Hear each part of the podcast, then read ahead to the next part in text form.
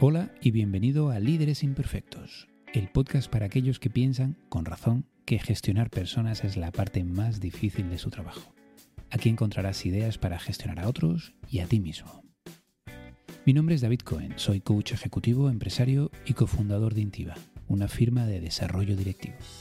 Y en este segundo episodio vamos a hablar de cuándo la empatía puede ser un problema de por qué el feedback es un mal necesario y también de qué tienen que ver los trogloditas con todo esto.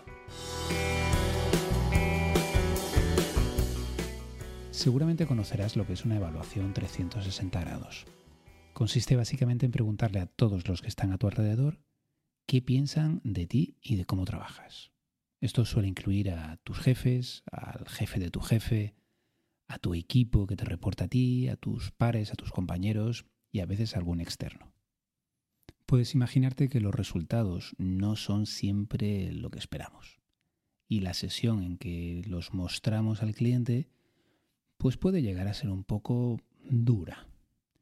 De hecho, y ahora que no nos oye nadie, entre nosotros a veces nos referimos a esta sesión en plan broma como la silla eléctrica.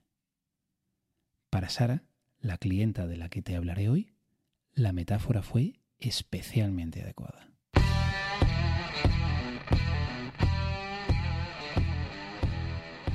Sara se presentó tranquila a la sesión, confiada. Ella sabía que se llevaba bien con todo el mundo, que su equipo la quería, que estaba bien considerada por la empresa y por sus jefes. Trabajaba, si no recuerdo mal, en una empresa de distribución de productos ecológicos. Sara sentía curiosidad por los resultados, pero no parecía muy inquieta. Verás, hay mil maneras de hacer este tipo de evaluaciones 360 y no nos vamos a enredar en todo eso. Con la herramienta que nosotros utilizamos eh, se evalúan algunas competencias o comportamientos concretos. Para que te hagas una idea, trabajo en equipo, visión estratégica, orientación a resultados y este tipo de cosas. Y luego hay una especie de, de variable final, algo así como una nota final que da una valoración global de la efectividad del liderazgo de la persona. Sara, en su caso, pues tenía buenas valoraciones, en algunos puntos muy buenas, pero su efectividad global rondaba el 50%, mucho menos de lo que ella se esperaba. Estaba prácticamente en shock, no entendía nada. Cuando nos pusimos a analizar los resultados con algo más de detalle, pues se veían claras algunas cosas. Por ejemplo, la gente la adoraba y eso estaba clarísimo. Su equipo la consideraba alguien cercano, la consideraban cálida, accesible, pero cuando llegó el momento de hablar de sus capacidades como mentora y desarrolladora de equipo, la evaluación se hundía. ¿Cómo era posible? Sara no entendía nada. Lo que más le chirriaba era que por un lado la considerara muy buena en relaciones, pero mala en desarrollo de personas. Bueno, es una duda muy legítima. Pero para entender lo que ocurría, quizá los trogloditas nos ayuden a entenderlo. Imaginad un troglodita en su caverna, con su piel de leopardo y su garrote, y lo que es más importante, con su tribu. Ahora imaginad que no sabe llevarse bien con la gente, que no sabe leer a las otras personas, que siempre está discutiendo, que se lleva mal, que es incómodo para el grupo. ¿Qué le pasa? Le echan de la cueva. ¿Y entonces qué pasa? Bueno, seguramente pasan dos cosas. La primera, que estando solo, se muere. La segunda, y consecuencia de la primera, que no va a tener descendencia. Dicho de otro modo, nosotros somos descendientes de los que sí sabían llevarse bien con los demás, de los que sí sabían complacer. La complacencia está escrita a fuego en nuestro ADN. Y no hay nada menos complaciente, más incómodo personalmente, que decirle a otro lo que hace mal. Por eso, en mi opinión, nos es tan incómodo dar feedback. Pero cuidado porque eso es precisamente de lo que se trata, ayudar a otros en su desarrollo. Decirles también lo que hacen bien, eso está claro, pero ese no era el problema de Sara.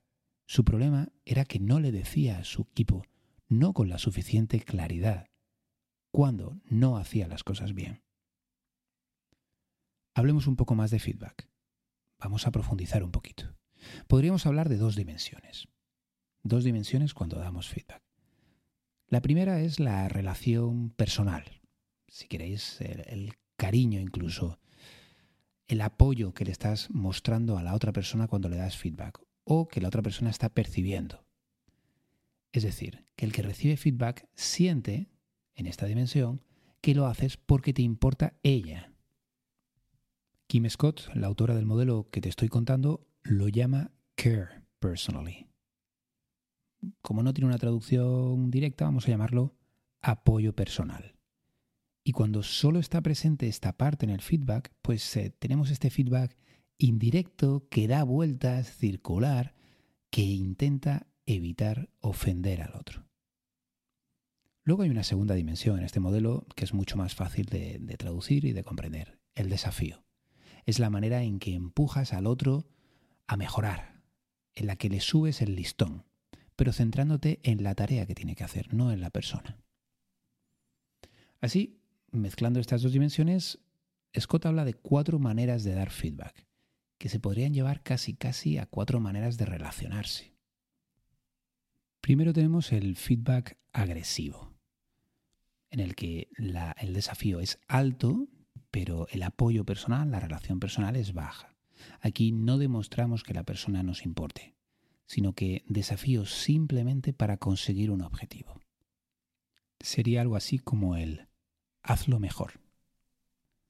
Luego tenemos el feedback ausente o manipulativo que dice Scott, en el que ni hay desafío ni hay apoyo personal.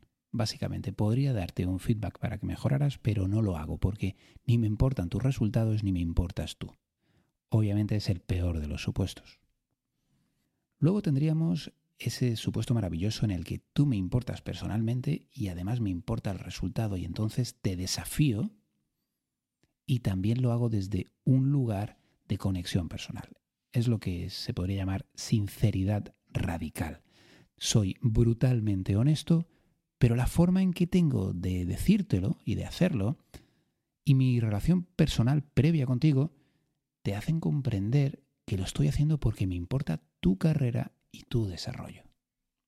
Este es obviamente el ideal al que debemos tender, o al menos el que propone Scott y con el que yo concuerdo bastante, la verdad. Pero para mí, el que me parece más interesante dentro de este modelo, más revelador, sería este último, que no es el ideal al que aspirar. Cuando pensamos en el mundo corporativo, pensamos eh, en el modelo de ejecutivo agresivo. Y sí, es verdad, está. Ese, modelo de feedback agresivo, de, de vamos al grano, está. Y lo hemos mencionado. Pero nuestra experiencia no es el más frecuente, curiosamente. El más frecuente es el extremo opuesto, la empatía ruinosa. Aquel en el que hay una alta relación personal de apoyo, pero un bajo desafío. ¿Y por qué lo llamamos empatía ruinosa? Bueno, es ruinosa para la empresa, eso está claro, porque se hacen las cosas peor de lo que se podrían, no se consigue el rendimiento que se debería porque no se está diciendo claramente lo que se hace mal. Pero lo más importante y lo más contradictorio, en cierto modo, es que también es ruinosa para la persona que no recibe el feedback, porque le estamos robando la posibilidad de mejorar. Conozco algún caso en el que al despedir finalmente a alguien, porque después de meses en que no se le dijeron las cosas claramente, no llegaba a hacer bien su trabajo y llegó a un punto insostenible, esta persona lo único que se preguntaba una y otra vez era, ¿por qué nadie me dijo nada? Yo pensaba que iba bien. ¿Qué tiene que ver todo esto con Sara? ¿Qué tiene que ver el feedback y las maneras de darlo con esa mala puntuación que tuvo ella en desarrollo de personas. Pues bien, su, equipo la adoraba, eso está claro y ella lo sabía, pero no sentían que estuviera sacando lo mejor de ellos. Para tú desarrollar a alguien tienes que confrontarle también con sus debilidades. Tienes que decirle lo que está haciendo mal, no solo darle palmaditas. Ella quería mantener un buen clima y eso está genial. Pero lo hacía generando un ambiente que a veces llamamos de falso buen rollismo. Todos nos llevamos bien, nadie señala los errores de otro, porque nadie quiere ofender a nadie. Pero en realidad no hay una confianza real, porque esa requiere que podamos discutir acerca de nuestros errores, no solo de nuestros aciertos. El problema para Sara, como para tantos otros directivos con esta tendencia complaciente, era la creencia de que al corregir a sus compañeros, estos iban en cierto modo a tenérselo en cuenta, que iba a deteriorar las relaciones a las que ella daba tantísima importancia. Tomar conciencia de que no le estaba haciendo ningún favor a nadie reservándose sus opiniones y de que su equipo en realidad estaba esperando más feedback para poder crecer, fue un primer paso, al menos mentalmente. El primer paso físicamente en su plan de acción fue. No fue dar feedback si era lo que estabas pensando antes de ir por ahí soltando perlitas, hay que demostrar también que se pueden recibir. Antes de dar feedback, hay que modelar cómo se recibe feedback. El primer paso fue pedir feedback a su equipo de manera sistemática, modelando con el ejemplo, como se dice ahora. Cómo hacerlo en concreto es algo de lo que hablaremos en otro episodio.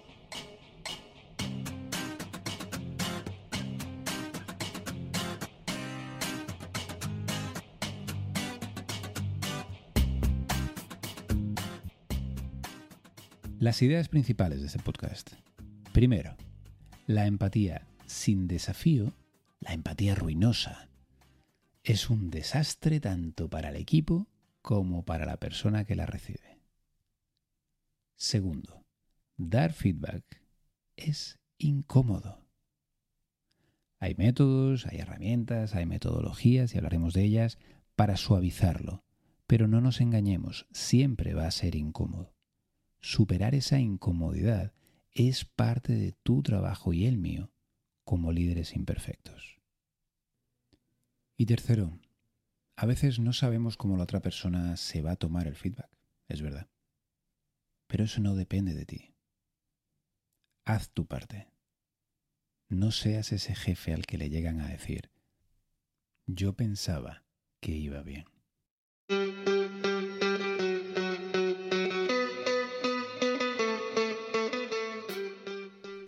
Y eso es todo por hoy en este segundo podcast de Líderes Imperfectos. Espero que os llevéis algo útil. A mí particularmente este tema del feedback es algo que me encanta y que iremos desgranando poco a poco en futuros podcasts. Estaré, como sabéis, encantado de recibir ideas, críticas y sugerencias para temas en podcast.intiva.es. Más adelante haremos algunos episodios respondiendo dudas o preguntas que tengáis acerca de management y gestión de equipos, así que si queréis adelantar algunas, serán muy bienvenidas. Si además queréis ayudarme a hacer crecer este podcast y que otros imperfectos como nosotros lo conozcan, os estaré eternamente agradecido por vuestras valoraciones en iTunes o donde sea que lo estéis oyendo. Gracias por vuestro tiempo, de verdad, y hasta pronto.